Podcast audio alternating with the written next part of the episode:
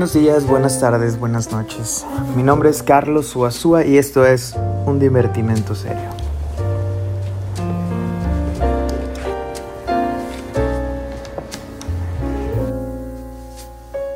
Hola, ¿qué tal? Bienvenidos a la segunda parte de Problemas de Traducción.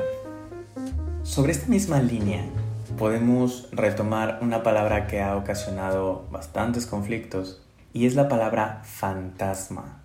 La verdad es que yo hasta hace dos años pensaba que fantasía y fantasma eran cosas radicalmente opuestas o diferentes. Sin embargo, tuve la oportunidad de estar en el seminario de Guy Legoffé, que se celebró el 2018, si mal no recuerdo, en la Ciudad de México y que fue titulado A la busca del efecto de sentido.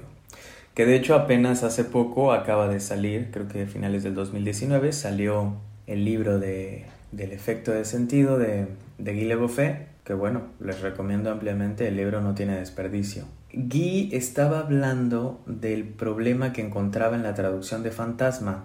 Guy es alguien que, digo, además de practicar el psicoanálisis, tiene bastante conocimiento sobre traducción y sobre varios idiomas, digo, a tal punto que es un francófono que da los seminarios en los países hispanoparlantes en castellano, cosa que se le agradece bastante. También para él es todo un ejercicio poder transmitir lo que quiere decir en un idioma que no es el nativo. Hay un texto en la revista Litoral número 47 que se llama El giro de colonial en psicoanálisis, que Guy explica esto.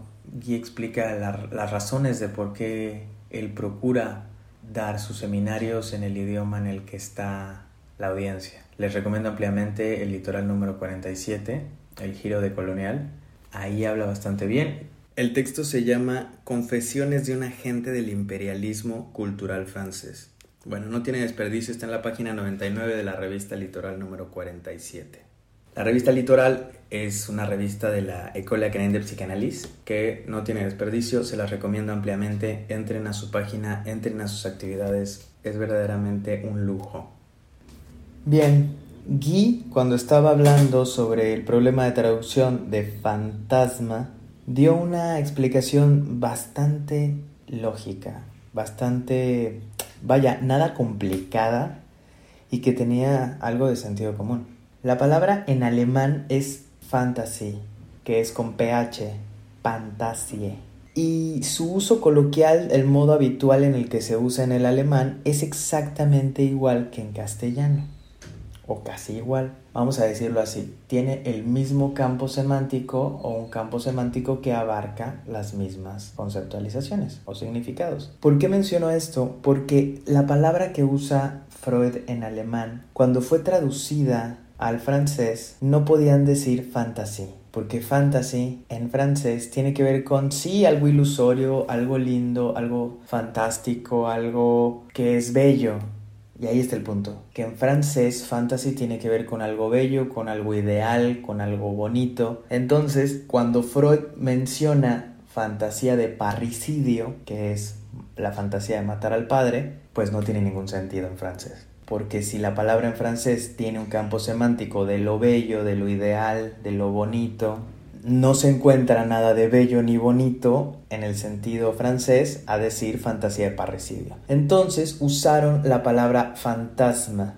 fantasme y fantasma, que puede ser traducida a nuestro idioma castellano como fantasía, en realidad es de un uso antiguo del francés y más coloquialmente se usa para hablar de esas imágenes que suceden o que aparecen cuando uno se talla los ojos. Les pongo el mismo ejemplo que, puso Guy Legoffé en el seminario porque me parece que es bastante cotidiano y que todos podemos palpar de alguna forma. Si alguna vez han visto luces cuando se les baja la presión o cuando van a, a desmayarse o se tallan los ojos y ven como lucecitas o figuras o manchones, a eso en francés cotidiano se le llama fantasma. Entonces, al traducir del alemán al francés, como no podían poner fantasy por lo que anteriormente les había comentado, optaron por usar la palabra fantasma. Cosa que es muy diferente a hablar de fantasma, que en castellano fantasma pues sería como el padre de Hamlet cuando lo aborda en aquella novela de Shakespeare. En sí, el fantasma en castellano sería un espectro, un espectro que habla con nosotros o que posee a la gente, ¿no? Hay muchas películas que podrían darnos una idea de esto. Sin embargo, en castellano se tradujo fantasma en lugar de fantasía como fantasma. Y ahí hay un problema de traducción debido a que si existe la palabra fantasma en francés y esa palabra es fantôme, fantome. Es importante tener en cuenta esto porque los psicoanalistas de orientación lacaniana, si le quieren decir así, o que se suscriben a la práctica lacaniana, comenzaron a usar la palabra fantasma porque la traducción del francés al castellano les otorgaba eso y comenzaron a generar dentro del corpus lacaniano como si fuese una significación aparte. Si el concepto de fantasía en Freud y el de Lacan no es igual, sí están hablando del mismo concepto, sí están hablando de la misma palabra dentro de la práctica psicoanalítica. En realidad, lo que debió de haber sucedido es que los traductores del francés al castellano debieron de omitir ese truco que se usó en la traducción del alemán al francés, puesto que para nosotros la palabra que está en alemán, de la cual partió Freud, es perfectamente utilizable en nuestro idioma. Bueno, ese es un dato interesante igual de traducciones. Aquí podemos ver cómo los franceses arreglaron este escollo en la traducción y que los hispanoparlantes nos trajimos, en lugar de regresar a la fuente original, que hubiese sido fantasía, nos trajimos este, este salto que dieron los franceses al obstáculo que ellos encontraron en su idioma y nosotros lo jalamos tal cual. Bueno, eso también nos habla de ciertas posturas de la colonialidad que ya habrá tiempo de discutir después.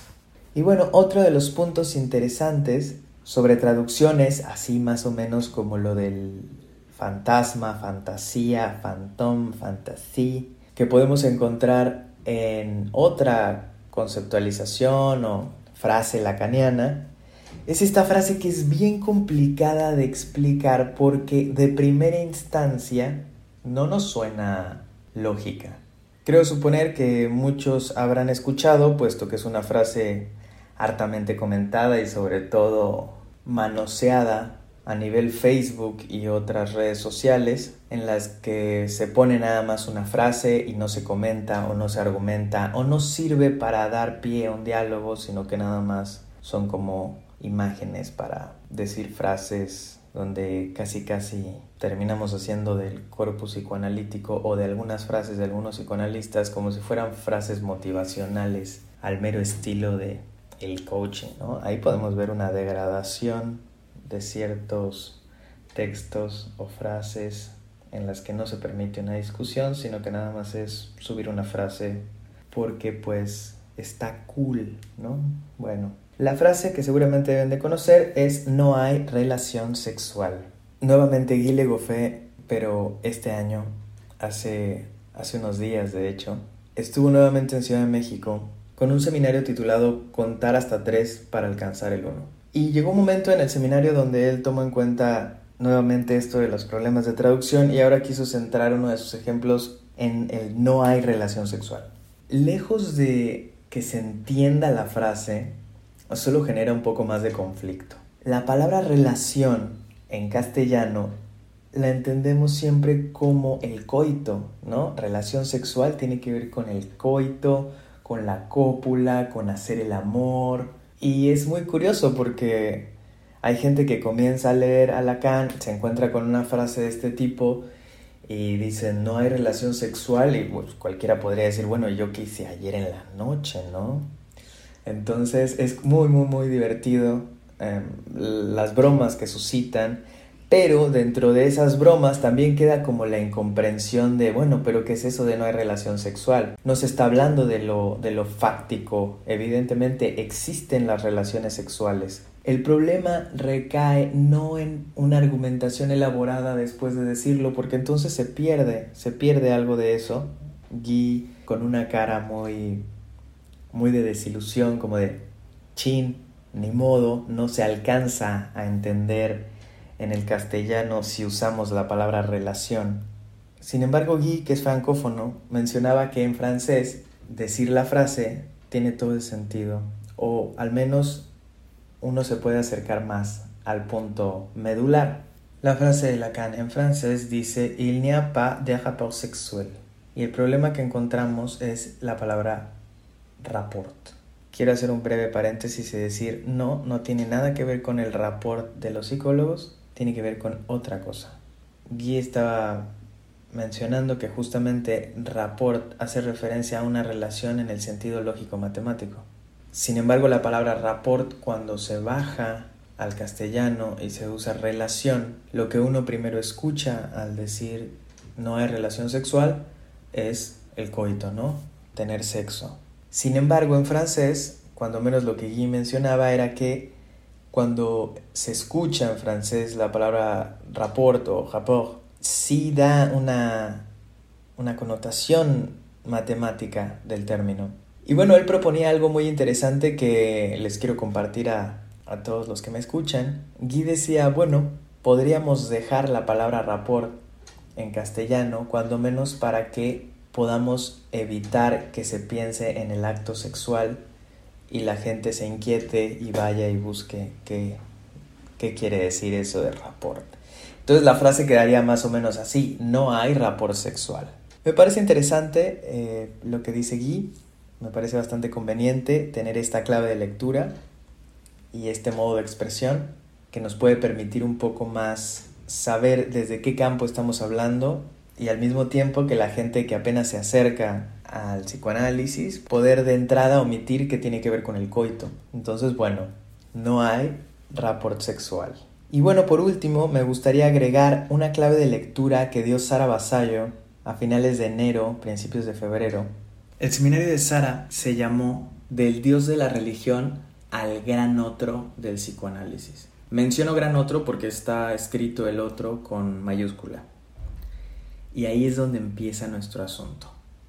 Luego, si gustan, podré hablar un poco más de este seminario al que asistí con Sara. Lo que me interesa en este momento es el tema de el, otro. Lo digo así, el otro. Hay un punto muy muy interesante, es una clave de lectura que da Sara, que bueno, ella es originaria de la Argentina y al mismo tiempo vivió casi 30 años, me parece, en, en Francia y bueno, estudió igual cosas ahí, cosa que le permite esta duplicidad en los contextos semánticos en los que se maneja y mencionaba que cada vez que Lacan escribe algo sobre el gran otro, y también cuando escribe sobre el otro semejante, el otro chico como el otro semejante y el otro con mayúscula como el gran otro, ¿no?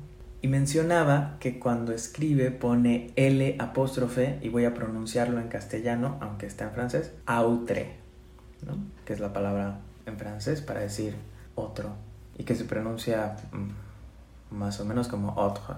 El detalle con esto es que generalmente decimos el gran otro y ese él genera un problema muy particular. Y ese problema que he visto en, en algunas ocasiones es que se ontologiza al gran otro.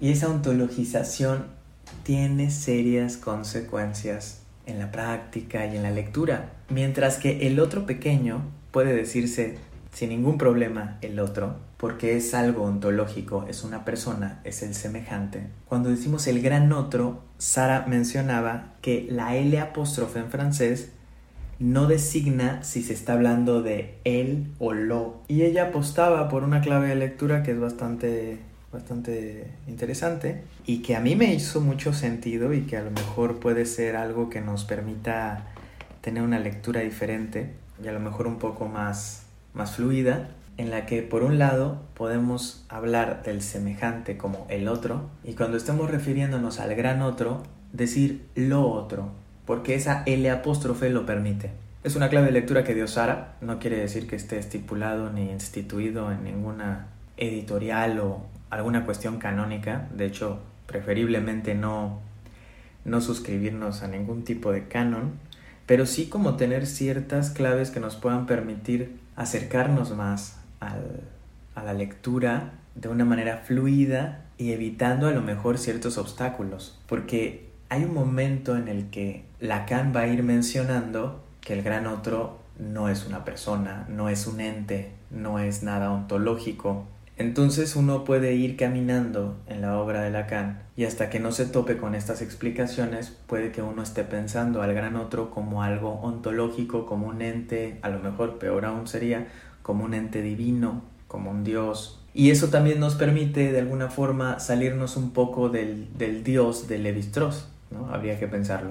Entonces, bueno, con esto quiero cerrar. Por un lado tendríamos a el otro, como el semejante y lo otro como el gran otro que propone Lacan. Que Sara mencionaba que también nos hace pensar esta expresión de lo otro como para pensar la otredad.